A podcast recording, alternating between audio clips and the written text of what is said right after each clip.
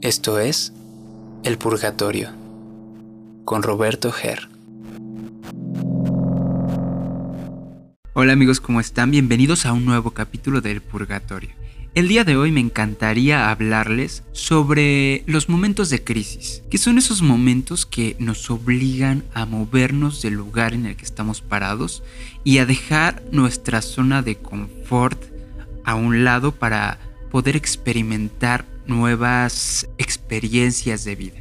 Los momentos de crisis para mí son muy necesarios. Generalmente las personas huyen a los momentos de crisis pero yo creo que de estos momentos son de los que realmente podemos crecer, de los que realmente podemos dejar una parte de nosotros atrás y evolucionar como personas. Los momentos de crisis pueden ser, eh, pueden tener muchos matices. Puede ser que, sea alguna ruptura amorosa, a algún alguna enfermedad fuerte, eh, alguna pérdida, ya sea eh, familiar, alguna muerte. Y todos estos procesos de, crisis, de cambio en la vida, son totalmente naturales. Son totalmente humanos y pasan a cada cierto tiempo de vida. Yo creo que lo importante sobre los momentos de crisis es aprender a fluir con ellos. Porque claramente no es lo mismo vivir un momento de crisis desde el sufrimiento que desde el entendimiento de que este momento de crisis va a pasar. De que todo en esta vida es temporal, totalmente. Eh, y justo es un, precepto sufi eh, que, justamente dice, esto también pasará, que es una filosofía que a mí me encanta porque yo creo, como lo dice esta frase, que todos los momentos de la vida son efímeros. Y que como son efímeros, debemos centrarnos en disfrutar nuestro presente. Y el presente también incluye a veces momentos tristes, momentos incómodos, momentos de crisis que tendríamos que aprender a abrazar, a aventarnos un clavado, a, profundizar sobre la crisis para después salir y poder crecer en esa, en esa área. A veces nos enfrascamos en pensar que la vida conspira en nuestra contra y que solo a nosotros nos pasan cosas malas, que solo a nosotros nos pasan eh, estos momentos fuertes de la vida. No me encanta ponerles este adjetivo de bueno o malo, sino que hay momentos de crisis, simplemente.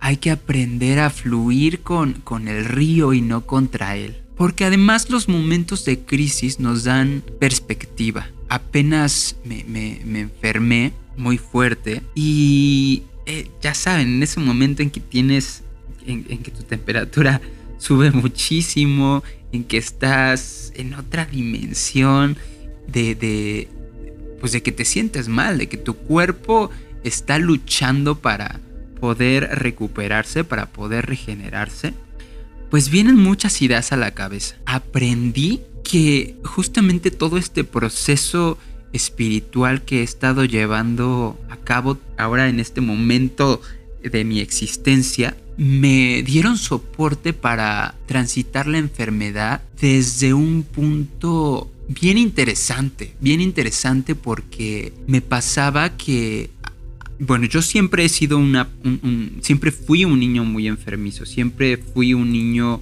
eh, que se la pasaba enfermo porque desde muy chiquito mi, mi, mamá pues me enseñó eso, me enseñó a que si sales al frío te vas a enfermar, a que si sales descalzo te vas a enfermar, a que si haces cualquier cosa, eh, no sé, comer alguna cosa te vas a enfermar y claro, uno se programa, uno se programa a, sí mismo a creerte, a creerte ese tipo de, instrucciones.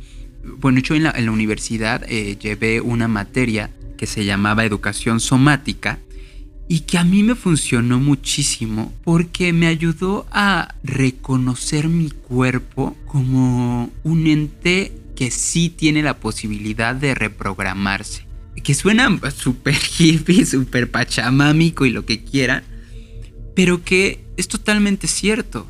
Desde cómo uno eh, aborda el movimiento, es también cómo tu cuerpo se va configurando día a día. Por ejemplo, no sé si tú tienes la costumbre de sentarte eh, encorvado, pues claro, esto se va haciendo una costumbre que va modificando tu cuerpo. Si uno camina chueco y no tiene la, sensibilidad de, trabajar en eso, porque justo nosotros en la carrera de actuación una de las partes más importantes de, la carrera era la reeducación del cuerpo.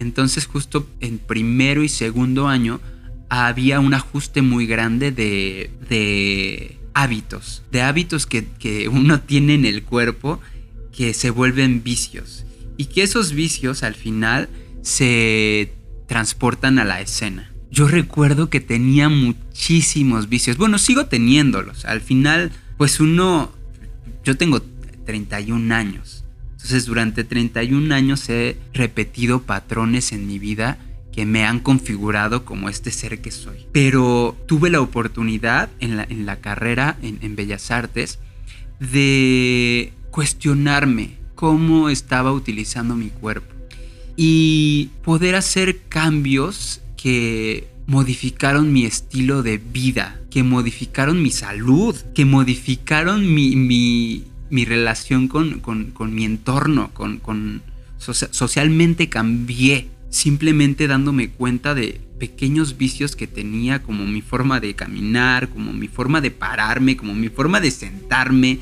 Y eso aplica también a una higiene mental, a una higiene mental de, de que a veces estamos reforzando un montón de, programaciones que ni son nuestras, ¿no? O sea, yo tengo muy claro que mi mamá me enseñó desde pequeño a que cualquier cosa que tuviera que ver con el frío me iba a enfermar. Y yo lo reforcé y durante muchos años de mi vida me enfermé, claro, salía, pisaba, ponía un pie en el suelo, el pie desnudo en el suelo y me enfermaba.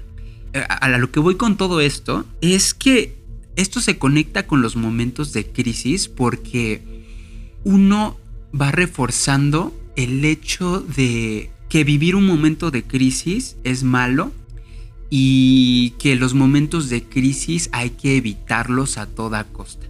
Incluso uno va evitando, por ejemplo, discutir, ¿no? Eh, uno va evitando, digo, claro, a nadie le gusta enfermarse, por supuesto uno se cuida y, todo, ¿no? Pero también tiene que ver con una higiene, la higiene mental de esta de, la, que, de la que hablo, ¿no? Yo tengo, todavía lo sigo trabajando hasta la fecha, una relación con la enfermedad, sobre todo con las enfermedades respiratorias, muy, muy fuertes. Y que me doy cuenta que, que sí, gran parte de, de esto viene a partir de, una idea, de la idea que yo tengo sobre mi fragilidad ante el clima, simplemente ante el clima. Y que hay que trabajarlo y que hay que, que, deconstruirlo y que hay que aventarse un clavado de el por qué tenemos todas estas programaciones que nos hacen sentirnos em, no sé cómo decirlo, que nos hacen sentirnos desdichados, que nos hacen sentirnos como malditos, ¿saben? Como, como si la vida conspirara contra nosotros. Lo que yo quiero decirles en este capítulo es que abracen sus momentos de crisis. Que así como, como uno eh, disfruta muchísimo los momentos de felicidad, de gozo, también hay que aprender a vivir los momentos de crisis, a vivirlos en presente, a no eh, volverse un mártir, sino a vivir el presente de la crisis, trabajarlo, atesorar los, eh, los aprendizajes que, que, que, me deje ese momento, esa pérdida, ese rompimiento, tomar el aprendizaje e integrarlo a la vida. Para, para que cuando vuelva a tener otro momento de crisis, yo ya tenga eh, ahí un soporte que me diga todo va a estar bien, todo va a pasar porque todos los momentos de nuestra existencia son pasajeros. Yo los dejo en, en este capítulo con la reflexión de cómo estoy abordando mis momentos de crisis. ¿Solo les estoy dando la vuelta? ¿Solo los estoy ignorando y estoy dejando que pasen? ¿O les estoy haciendo frente? ¿Los estoy solucionando? ¿Les estoy dando un cierre digno? Con esto quiero decir que cuando uno trabaja sus, sus crisis y les da un cierre digno, les da un cierre eh, un cierre de, ese círculo, uno va a poder estar más tranquilo y va a poder superar cosas cada vez más difíciles o cosas que parece que son más difíciles.